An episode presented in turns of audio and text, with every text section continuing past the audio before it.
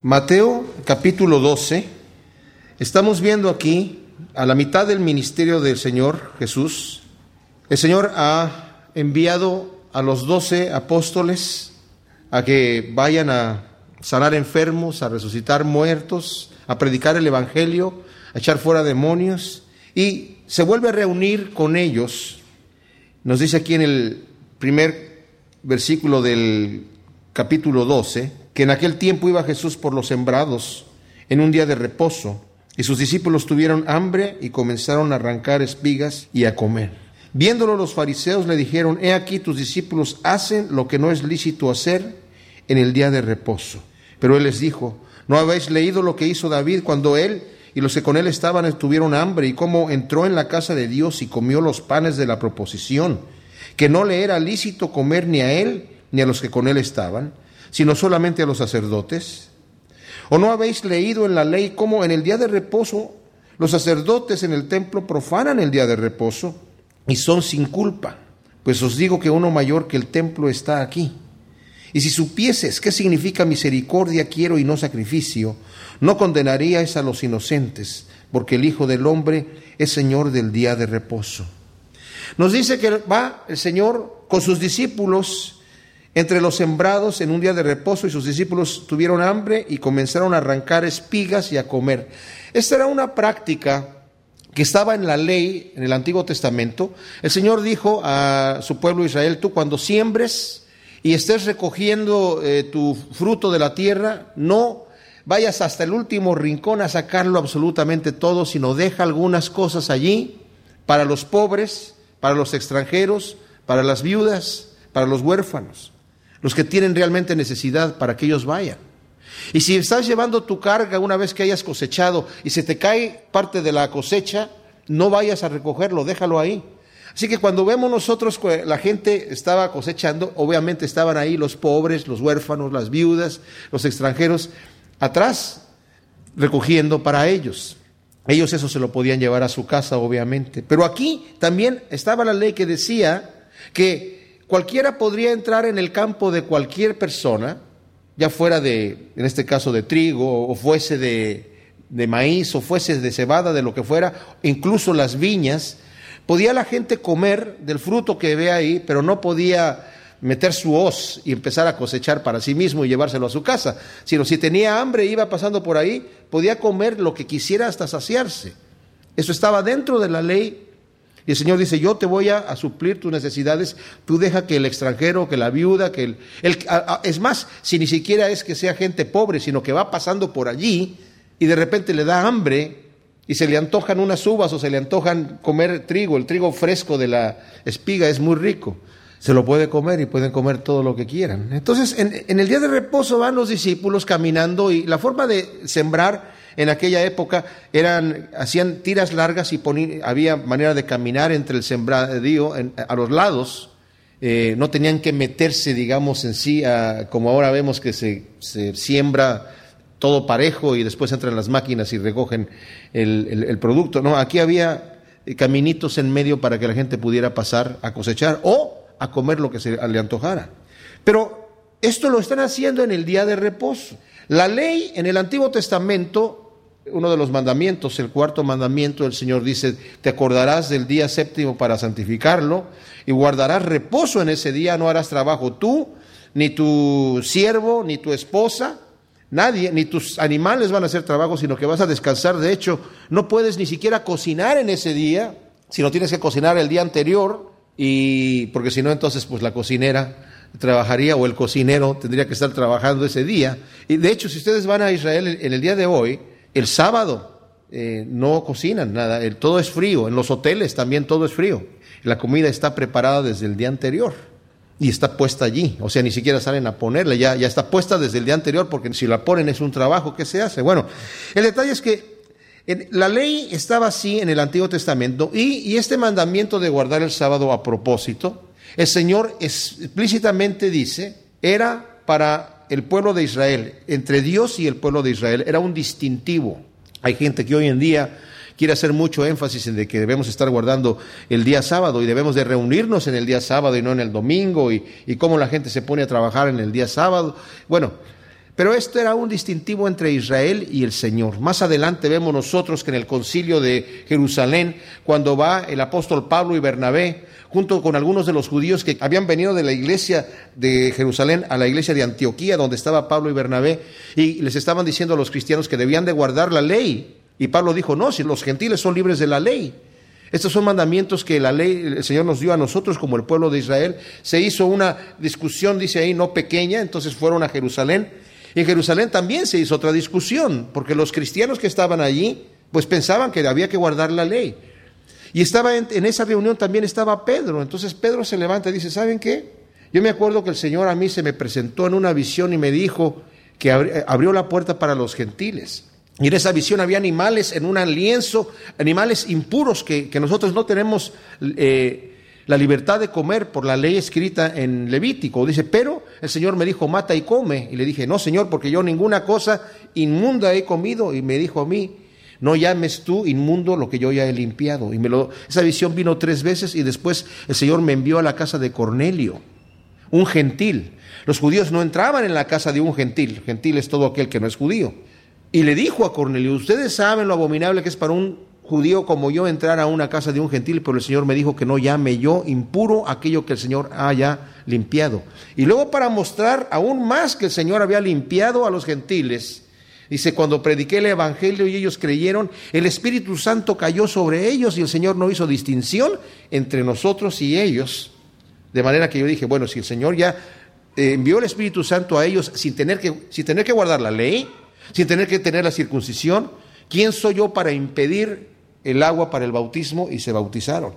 Entonces ahí después se levanta eh, Jacobo, al que después se le llama Santiago, el medio hermano del Señor, y dijo, bueno, el que era el líder de la iglesia de Jerusalén, y dijo, eh, no les vamos a imponer la carga de la ley a los gentiles. O sea, no se les impuso la cosa del sábado. Y Pablo después les dice a las iglesias, el primer día de la semana cuando ustedes se reúnen, que es el domingo, porque la iglesia se empezó a reunir el domingo, una vez que el Señor resucitó el domingo, se empezaron a reunir el domingo en vez del sábado. Dice, ahí es cuando el Pablo les da instrucciones acerca de recoger una ofrenda especial para la iglesia de Jerusalén. Entonces, ellos van en el día de reposo y están arrancando estas espigas. La ley no dice que no pueden, aquí en la Biblia no está escrito en la ley que la gente no podía arrancar espigas en el día de, reposo.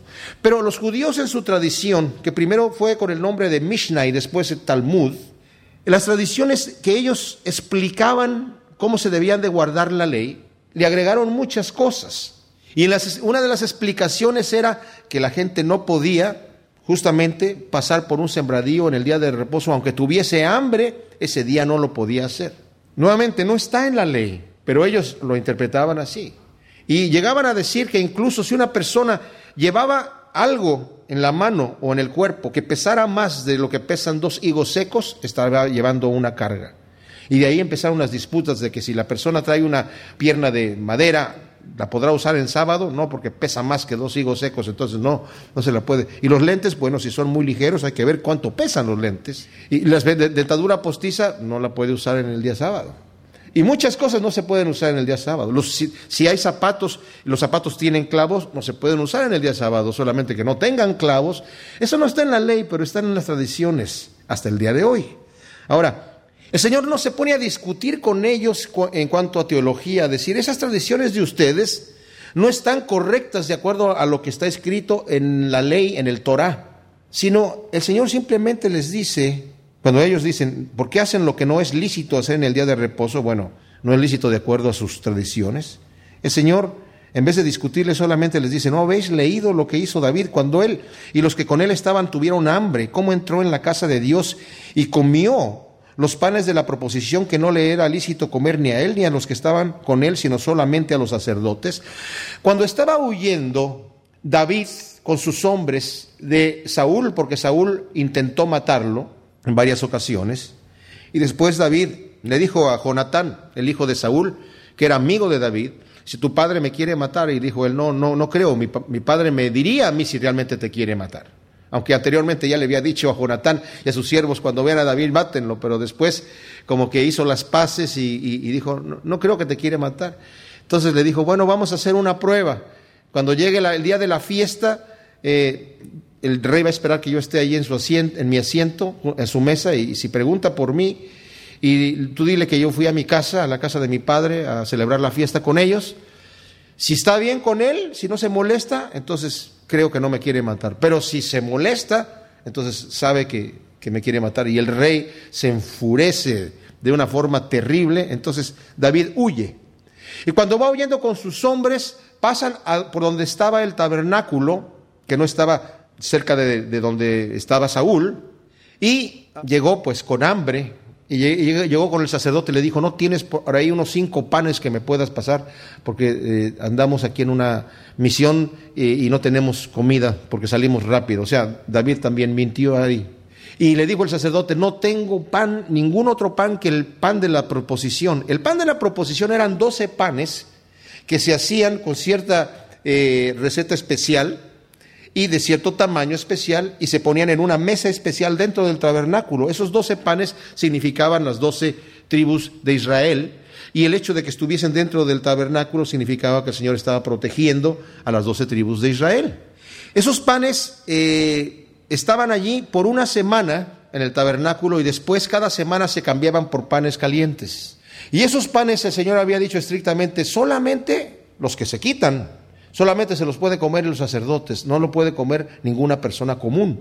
Y en este caso el sacerdote le dice a David, yo no tengo otros panes que los panes de la proposición que cambié hoy mismo porque acabo de poner panes calientes. No tengo otro pan más que esos. Y dice, si ustedes por lo menos han estado sin tocar mujer por tres días, se los paso. Y David le dijo, sí, ya llevamos más de tres días sin tocar mujer. Entonces se los pasaron los, panes, cosa que no era lícita, pero ¿qué, estaba en la mente del sacerdote? Hay una necesidad mayor al, al ritual, que es la necesidad de que esos hombres están muriendo de hambre. Yo tengo aquí doce panes que se los puedo pasar, ¿verdad? Y aunque les toque un pedacito chico a cada uno, por lo menos van a comer algo. Esto está escrito aquí en la historia de Israel y los judíos lo veían bien. Entendieron que ciertamente había una necesidad superior, que no pecó el sacerdote, de alguna manera en la mente de ellos estaba bien lo que había hecho el sumo sacerdote, pues era el sumo sacerdote. Y el Señor les pone este ejemplo. ¿No se dan cuenta que en la historia ya pasó esto una vez, como este sumo sacerdote tuvo la prudencia y la inteligencia de pensar hay una necesidad mayor que la necesidad de estos hombres que necesitan comer que el, de que yo me reserve estos panes para mí y para los demás sacerdotes. Entonces se los entrega. Y esta es una de las cosas que el Señor les dice aquí. ¿O no habéis leído en la ley cómo en el día de reposo? Eso se lo dice primero el Señor hablando de los panes para que vean como un ritual que incluso estaba no en la tradición, sino estaba en la ley de Dios, en el Torah, se quebrantó por una necesidad especial. Estos hombres que estaban con Cristo Jesús tenían hambre y estaban pasando por un sembradío y esa necesidad era superior a la tradición de ellos. ¿Se, imaginan ustedes tradición y la necesidad que tenían ellos con la ley de Dios y la necesidad que tuvo David? Y a David lo veían bien y a los discípulos lo veían mal. Como estaba leyendo en un comentario eh, de, de Simeón, dice, si eso lo hubiera hecho cualquier otra persona no había habido problema, pero como los que estaban haciendo eso eran los discípulos de Jesucristo, inmediatamente les apuntaron el dedo. Y eso pasa muchas veces con nosotros, ¿verdad? Tenemos que cuidarnos porque si hay una acción mala que cometemos, inmediatamente la gente nos juzga. Lo puede hacer cualquier otra persona que no sea cristiana. Pero si yo como cristiano hago cualquier cosita, inmediatamente me apuntan con el dedo. Y luego les dice, hablando del día de reposo, ¿no habéis leído en la ley, dice el versículo 5, cómo en el día de reposo los sacerdotes en el templo profanan el día de reposo y son sin culpa? O sea, el día de reposo era un día donde se hacían sacrificios, el doble de sacrificios. Todos los días se hacían sacrificios al Señor. El sacerdote estaba trabajando todo el día haciendo sacrificios, pero el día de reposo era doble trabajo tenía que trabajar el doble. El día de reposo estaba dicho que no debía trabajar nadie, pero el sacerdote tenía que oficiar en el día de reposo porque esa era su responsabilidad. Dice, ¿no se dan cuenta cómo el sacerdote mismo en el día de reposo profana el día de reposo y es sin culpa? ¿Por qué? Porque el día de reposo fue dado para el hombre, para que no abuse de su cuerpo y no abuse de los demás. Pero en el caso del sacerdote su descanso es Dios. ¿verdad? Como ahora nosotros, nuestro reposo es Cristo Jesús. Notemos que le está diciendo ahí que es un sacerdote el que está haciendo este oficio, y está en el templo en el día de reposo. El sacerdote en el templo en el día de reposo. Y dice el Señor, pues os digo que uno mayor que el templo está aquí. O sea, el sacerdote está en el templo y dice, yo soy mayor que el templo. Más adelante en Juan va a decir, si ustedes destruyen este templo, yo lo voy a reedificar en tres días, hablando de su cuerpo. Pero como persona en el ministerio del Mesías, Él está diciendo, yo soy mayor que el templo, porque Él es el cumplimiento. Pablo dice que todas las cosas del tabernáculo que pasaron, incluso las del templo, son sombra de lo que había que, que venir más adelante, nos dicen hebreos, ¿verdad? De las cosas que había que venir después. Allí había panes de la proposición, el Señor es el que cuida de su pueblo en general. Ahí había un candelabro con la luz, el Señor es nuestra luz. La gloria de Dios llenaba el templo en la parte del, lugar santísimo donde no había ninguna lámpara más que la gloria de Dios. Estaba alumbrando allí. Cristo es la gloria de Dios. Estaba el arca que representaba el mismo trono de Dios, la presencia de Dios, el lugar de la expiación del pecado y el Señor es la expiación, el cordero que quita el pecado del mundo. O sea, mayor que el templo, la representación de todo lo que pudo haber sido el templo o el tabernáculo estaba en Cristo Jesús. Y luego les dice, si supieses qué significa misericordia quiero y no sacrificio, no condenaríais a los inocentes. Fíjense, el Señor le interesa mucho la actitud de nuestro corazón. Estos hombres con malicia estaban atacando a los discípulos del Señor y lo estaban atacando a Él principalmente también. ¿Por qué permites? Tú eres el rabino, tú eres el maestro, tú eres el líder y los estás permitiendo que quebranten el día de reposo. Tú eres el responsable. Ellos en ignorancia tal vez, porque es gente del vulgo, están cortando esas espigas, pero tú, que estás hablando de Dios, eres el responsable de decirles que no lo deben hacer. Y el Señor les está diciendo, si ustedes entendieran lo que significa misericordia quiero y no sacrificio. O sea, Dios fue el que ordenó los sacrificios. Pero el Señor dice, yo prefiero la misericordia, prefiero que en, en, Isaías le dice, estoy cansado de sus holocaustos porque ustedes están haciendo iniquidad, estoy cansado de sus ayunos porque están aprovechándose del inocente, del menesteroso. Hagan justicia, arrepiéntase, hagan el bien, hagan misericordia y no estén abusando de la gente y entonces pueden presentar sus ofrendas a mí. Yo prefiero eso, misericordia, antes que el sacrificio. Qué tremendo, ¿no? El Señor, podemos estar muy ocupados en la obra del Señor y estar totalmente fuera de la voluntad de Dios. Como dice Pablo en Corintios 13. Puedo tener todos los dones, puedo estar haciendo todas las obras de caridad que yo quiera, pero si no tengo amor, de nada me sirve y nada soy. Fíjense también que dice aquí, misericordia quiero y no sacrificio. Nos está citando a Oseas 6.6. Dice, si eso lo entendieres, si supieran eso, no condenarían a los inocentes. Si damos vuelta atrás dos hojas, cuando el Señor llama a Mateo en el capítulo 9, también ellos empezaron a decirles, ¿por qué te estás sentando con los publicanos? Porque Mateo es una fiesta en su casa? ¿Por qué comes con ellos y te juntas con ellos? Son pecadores extremos, ¿verdad? Y el Señor les dice en el versículo 13, id y aprender primero lo que significa misericordia quiero y no sacrificio, porque no he venido a llamar justos, sino a pecadores al arrepentimiento. O sea, el Señor aquí lo pone dentro del contexto, yo vine por los enfermos, vine por los que realmente necesitan.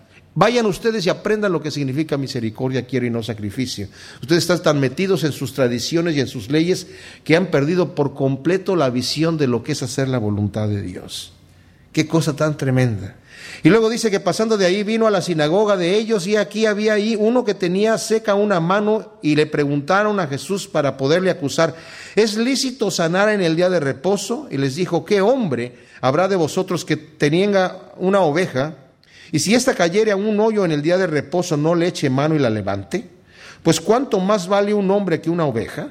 Por consiguiente, es lícito hacer el bien en los días de reposo. Entonces dijo aquel hombre, extiende tu mano, y la extendió, y le fue restaurada sana como la otra, y salidos los fariseos tuvieron consejo contra Jesús para destruirle. En los otros evangelios de Marcos y de Lucas, nos dice que cuando llegó el Señor a la sinagoga, había un hombre ahí con la mano seca y casi se lo pusieron al lado. Estaban ahí acechándole. A ver, ¿qué es lo que vas a hacer con él? Esto es bien interesante, ¿eh? Porque el Señor siempre se fija en el más necesitado. A veces nosotros podemos llegar a un lugar y decir, no, pues yo quién soy para, para acercarme al Señor. Tal vez, tal vez los que son más santos son los que traen Biblia en mano y todo el asunto, pero yo, yo, yo, yo me he portado mal.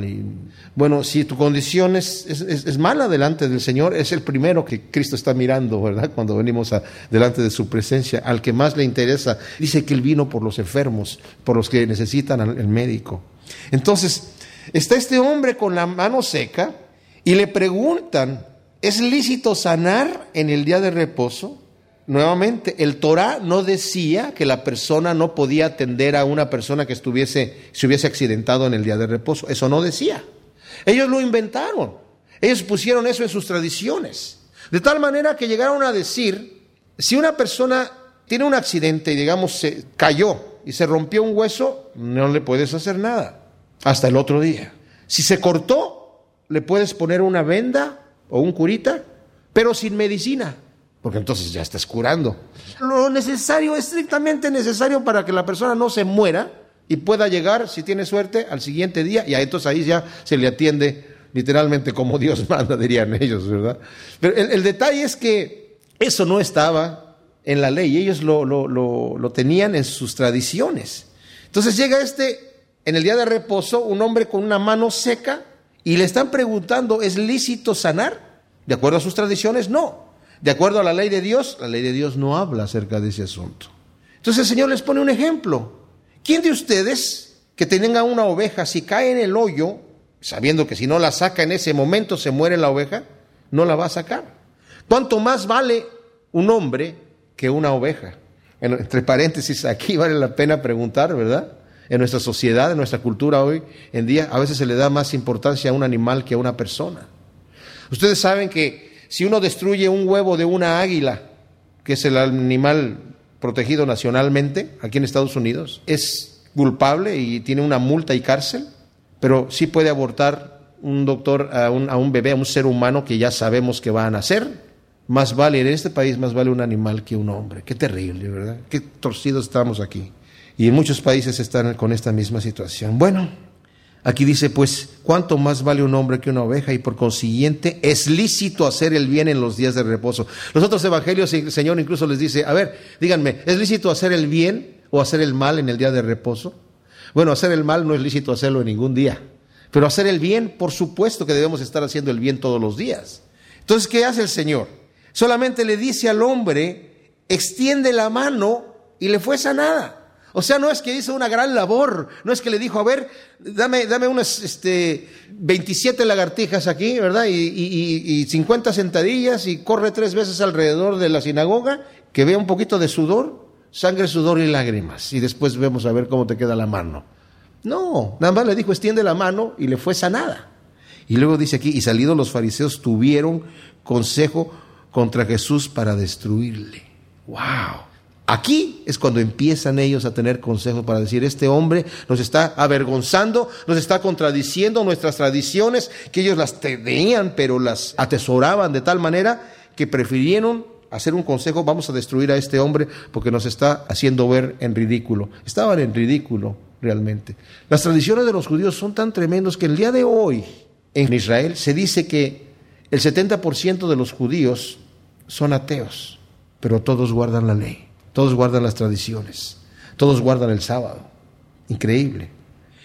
En Mateo 12, versículo 15, el Señor acaba de, en el día de reposo, de confrontar a los religiosos fariseos que vinieron a acusarle, primero porque sus discípulos estaban arrancando espigas el día de reposo, los avergüenza con un argumento, dos argumentos ahí el Señor, y Después, en el eh, del versículo 9 al 14, sana a una persona en la sinagoga y también los avergüenza con esto.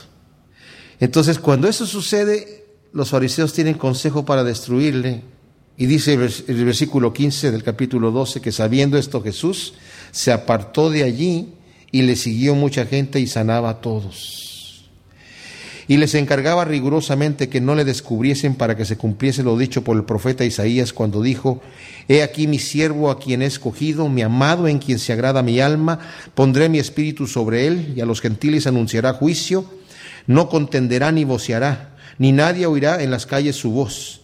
La caña cascada no quebrará y el pábilo que humea no apagará hasta que saque a victoria el juicio y en su nombre esperarán los gentiles. Ahora, el Señor usa prudencia. A, sus discípulos les había dicho, yo los estoy enviando como ovejas en medio de lobos, ser prudentes como serpientes y mansos como palomas. Él está usando prudencia. No es su momento. Sabe que los judíos lo quieren destruir en ese momento y se va de allí, simple y sencillamente. Luego nos dice aquí que está cumpliendo, bueno, se encargaba a la gente que sanaba que no le descubriesen, que no dijeran dónde está. Esto es tremendo porque algunos de ellos sí lo van a descubrir. De cualquier manera, el Señor llegó a la cruz el día que tenía que llegar a la cruz, porque Él siempre decía, todavía no me ha llegado mi hora, pero cuando le llegó su hora dijo, es el momento de ir allá a Jerusalén, porque es ha llegado mi momento. Todos tenemos un momento también en nuestra vida, aunque también la Escritura nos habla de que no apresuremos ese momento, podemos ser imprudentes y que la muerte nos llegue antes de tiempo. El Señor dice, ¿por qué has de morir antes de tu tiempo, verdad? Bueno, dice aquí que el Señor viene a cumplir esta profecía de Isaías en el capítulo 42, versículo del 1 al 4, donde dice, He aquí mi siervo, a quien he escogido, mi amado en quien se agrada mi alma. Pondré mi espíritu sobre él y a los gentiles anunciará juicio. Desde aquí ya viene que el Señor viene anunciándonos a nosotros los gentiles juicio. No contenderá ni voceará, ni nadie oirá en las calles su voz. O sea, sí andaba predicando el Señor, pero no andaba gritando, no andaba pregonando como Juan el Bautista. Se sentaba a enseñar a sus discípulos. La gente de hecho se agolpaba para ver qué estaba diciendo, qué estaba haciendo. Pero hay algo bien interesante que dice aquí, la caña cascada no quebrará y el pábilo que humea no apagará hasta que saque a victoria el juicio y en su nombre esperarán los gentiles. El Señor dice, esa caña cascada eh, puede referirse a pedazos de carrizo que cortaban los pastores de lo que crecían por allí, por el, el río Jordán, y generalmente hacían flautas de eso y estaban tocando cuando estaban pastoreando. Pero cuando una de esas de esos carrizos se, se quebraba, se cascaba, ya no podía emitir más sonido. Entonces los tiraban y dice el Señor aunque tu vida haya quedado despedazada, aunque estés en una posición en donde estés quebrantado y no puedas operar, el Señor no te va a pisotear. Dice, el pábilo que humea no lo va a apagar. una vela que se, se le apaga la, la, flama y empieza a echar humo, ese humo es tóxico, no es agradable, deja un mal olor. Normalmente tendemos a apagar ese tipo de, de, de pábilo si es que está humeando constantemente y el Señor dice, no, Él va a venir más bien a volverlo a encender. Llega el momento donde el Señor va a reparar esa caña cascada y va a encender el fuego nuevamente que ya se estaba apagando. Entonces fue traído a él un endemoniado ciego mudo y le sanó de manera que el ciego y mudo veía y hablaba. Y toda la gente estaba atónita y decía, ¿será este el hijo de David? Mas los fariseos al oírlo decían, este no echa fuera a los demonios sino por Belzebul, príncipe de los demonios. Ahora, dice que le traen un endemoniado ciego y mudo. Eh, eh, no pensemos que los, todos los ciegos y mudos están endemoniados. O como algunos dicen, todas las enfermedades de aquel entonces creían que eran por demonios. No, no, la cosa no es así. si la Biblia dice que estaba endemoniado, estaba endemoniado. Y en este caso el demonio estaba impidiendo que esta persona viese y que esa persona hablase. Eh, otro, un comentarista también dice que posiblemente en la época de Jesucristo había mucha actividad demoníaca debido a que el diablo estaba bastante enojado y, luchando. Bueno, en nuestra época hay regiones en donde no vemos mucha actividad demoníaca, pero hay regiones en donde sí vemos mucha actividad demoníaca el día de hoy. Sobre todo donde hay mucho ocultismo, hay muchas personas endemoniadas, porque son aquellas personas que abren su corazón y se prestan, se ofrecen prácticamente para ser poseídos de demonios. Hay que tener mucho cuidado cuando las eh, en las escuelas eh, los jóvenes empiezan a utilizar la tabla de la Ouija eh, o, empiezan a hacer algún tipo de actividades espirituales, ¿verdad? O de, invocar espíritus y cosas así, porque es abrirle una puerta, o el tarot o el horóscopo y cosas así, empieza uno a abrir puertas para que el demonio pueda entrar a hacer lo que él quiera. Entonces, en este caso dice que lo sanó. Obviamente era una señal que los fariseos no podían negar. Era impresionante lo que acababa de hacer aquí el Señor.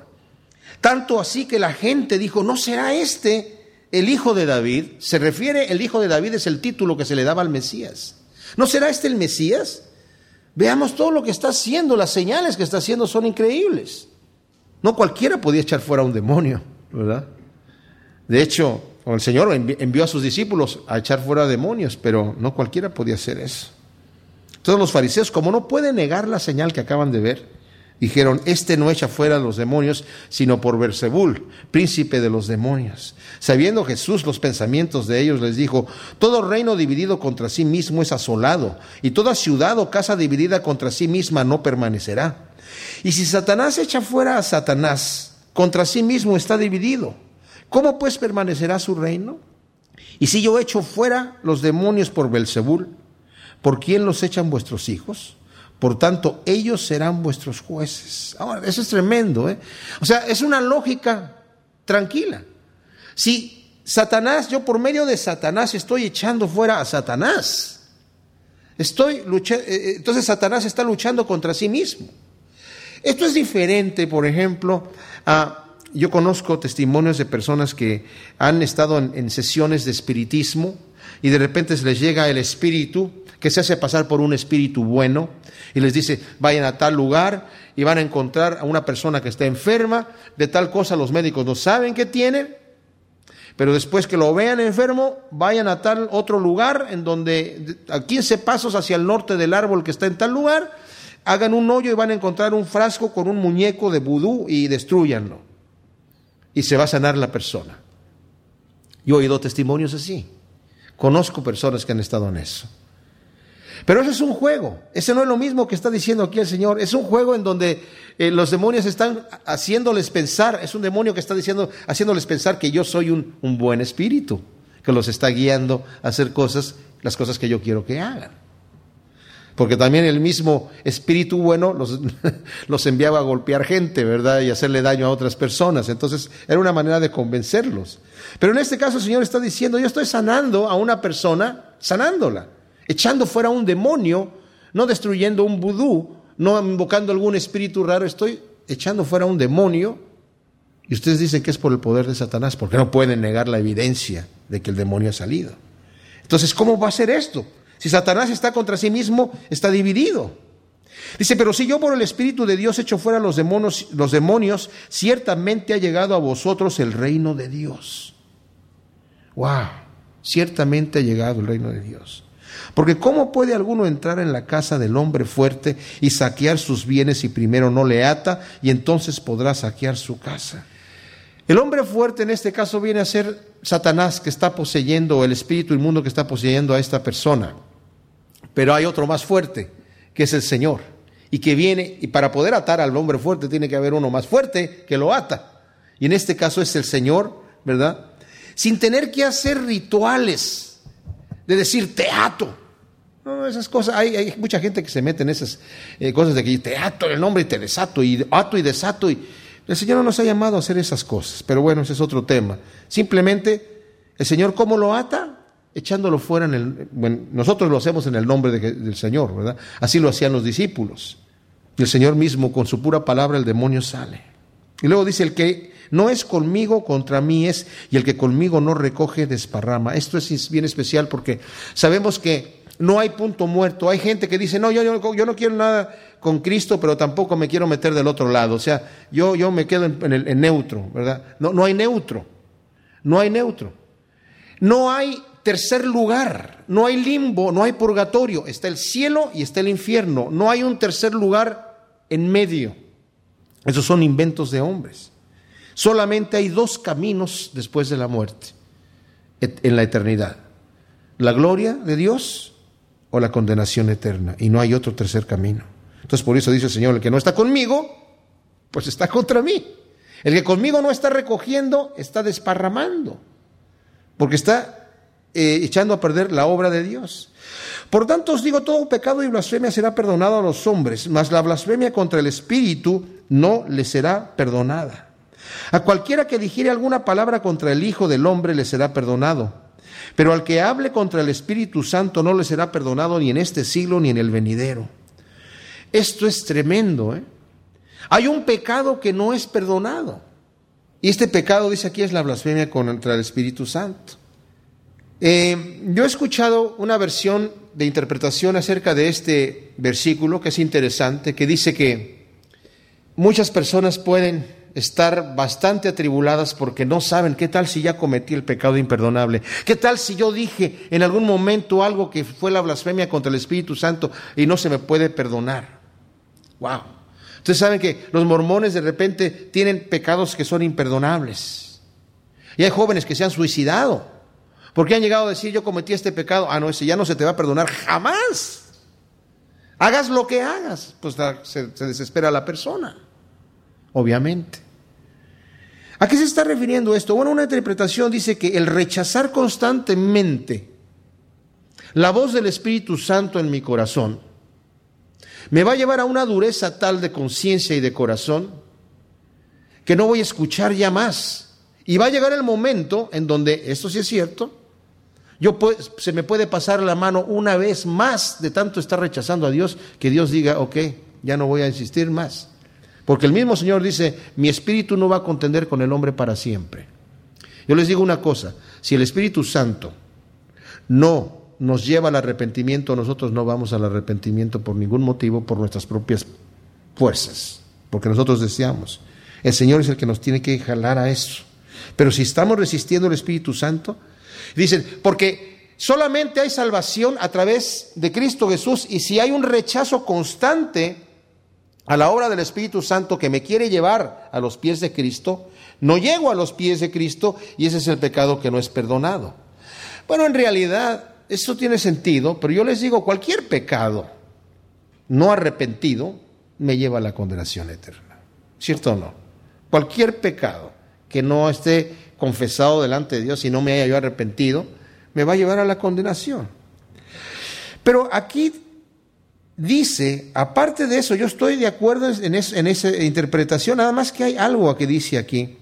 A cualquiera que dijere, dice el versículo 32, alguna palabra contra el Hijo del Hombre le será perdonada, pero al que hable en contra del Espíritu Santo no le será perdonada. Yo busqué la definición de blasfemia en el diccionario de la Real Academia Española y tiene que ver con decir alguna palabra, no solamente es una actitud del corazón, no es una acción, es una palabra. ¿Qué es lo que sucede aquí? Estos hombres están declarando no de inocencia. Pablo dice que él por inocencia blasfemó muchas veces. Y tal vez en sus blasfemias le adjudicó a Satanás las obras que estaba haciendo Dios en la iglesia cuando blasfemó. Pero lo hizo por ignorancia. Si yo a sabiendas que el Espíritu Santo es el que está operando, blasfemo en contra del Espíritu Santo en una actitud de rebelión directa contra Dios, soy culpable de este pecado, imperdonable. Y saben, estos hombres, yo no sé si realmente sabían o no sabían. A mí me parece que el Señor, por la tremenda eh, advertencia que les está dando, estos hombres ya estaban cometiendo la blasfemia contra el Espíritu Santo. Porque sabían, ellos sabían que Cristo era el Mesías. No fue por ignorancia que lo enviaron a la cruz. No fue por ignorancia que, que negaron el mensaje del Señor. Fue a sabiendas que Jesucristo era el Mesías. Ignoraron el mensaje de Dios y lo llevaron a la cruz, declarando, este es un engañador. Eso fue lo que dijeron. Cuando murió en la cruz, llegaron a, Pilato y le dijeron, este engañador dijo que al tercer día iba a resucitar. Y es muy posible que sus discípulos vengan y roben el cuerpo y van a el mal después de que lo roben, la mentira va a hacer más daño que cuando él andaba engañando a la gente. Entonces dijo, Pilato, llévense una guardia y aseguren la tumba como ustedes saben, le pusieron una gran piedra enfrente y pusieron guardias ahí. Resucitó el Señor, los guardias confesaron que resucitó el Señor. Y los fariseos en vez de decir, wow, estuvimos equivocados, dijeron, aquí les vamos a pasar un billete y no digan nada. Y yo voy a hablar a Pilato para que él no los vaya a juzgar, porque en aquel entonces, si la persona, el soldado se hubiera quedado dormido, tenía que morir la muerte del, del que estaba allí en la tumba, o sea, crucificados. Pero él ellos recibieron el dinero, el soborno, y se callaron la boca y dijeron que sus discípulos habían robado el cuerpo. O sea, esto es blasfemia contra el Espíritu Santo. O hacer el árbol bueno o su fruto bueno, o hacer el árbol malo y su fruto malo, porque por el fruto se conoce el árbol, ciertamente. Generación de víboras, ¿cómo podéis hablar lo bueno siendo malos? Porque de la abundancia del corazón habla la boca. El hombre bueno del buen tesoro de su corazón saca buenas cosas, pero el hombre malo del mal tesoro saca malas cosas. Mas yo os digo que de toda palabra ociosa que hablen los hombres, de ella darán cuenta en el día del juicio, porque por tus palabras serás justificado y por tus palabras serás condenado. Ahora, aquí el Señor les está diciendo, ustedes son árboles malos porque están produciendo fruto malo, se ve. Están hablando lo malo. Están blasfemando diciendo que yo por el espíritu de Belzebul estoy haciendo estas cosas?